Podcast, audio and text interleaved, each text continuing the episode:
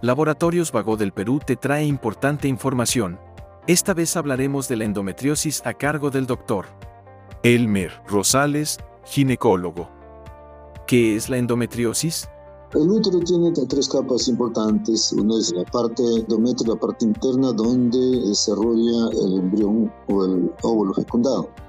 Ese tejido, si no hay fecundación, sale fuera de la cavidad uterina y entonces causa dolores a nivel del abdomen que inhabilita para el trabajo. Son dolores tipo calambres y que le impide caminar.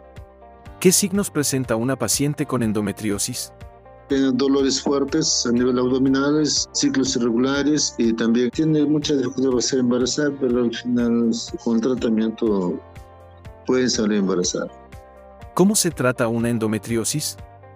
El tratamiento generalmente es con base de hormonas. Se puede dar por mínimo de meses.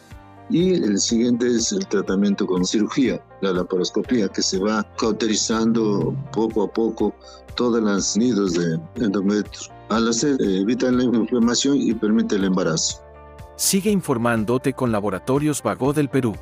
30 años. Misión que trasciende.